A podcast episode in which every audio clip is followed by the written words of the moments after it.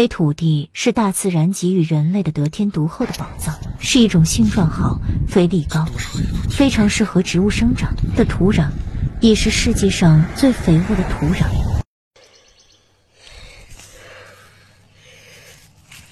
大家看一看，实际在东北的山区当中，植被这个你看看，也就二三十公分是黑土层。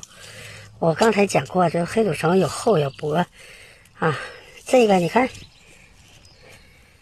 也就是三十公分吧，啊，这是比较好的。再往下你看一看，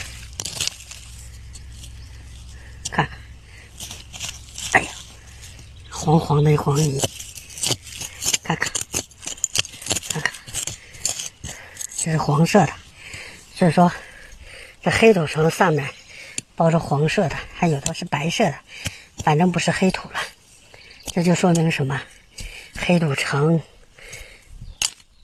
就是这么一这么一个高度啊，这么个高度，有的还十公分都不到。有的地方像松嫩平原哈，吉林一些地方呢，他们的黑土流失特别严重，因为黑土啊，在农作物。生长的过程当中呢，大量的水土流失，就黑土层在逐渐的啊缩减。看一看，很珍贵呀，就这么二十公分，这就算是二三十公分，就算是比较厚的了。比较发达一点平原地方，那个地方可能更深，有五十公分、六十公分啊，那个地方就是也很少很少，特别在三江平原那边还是有的。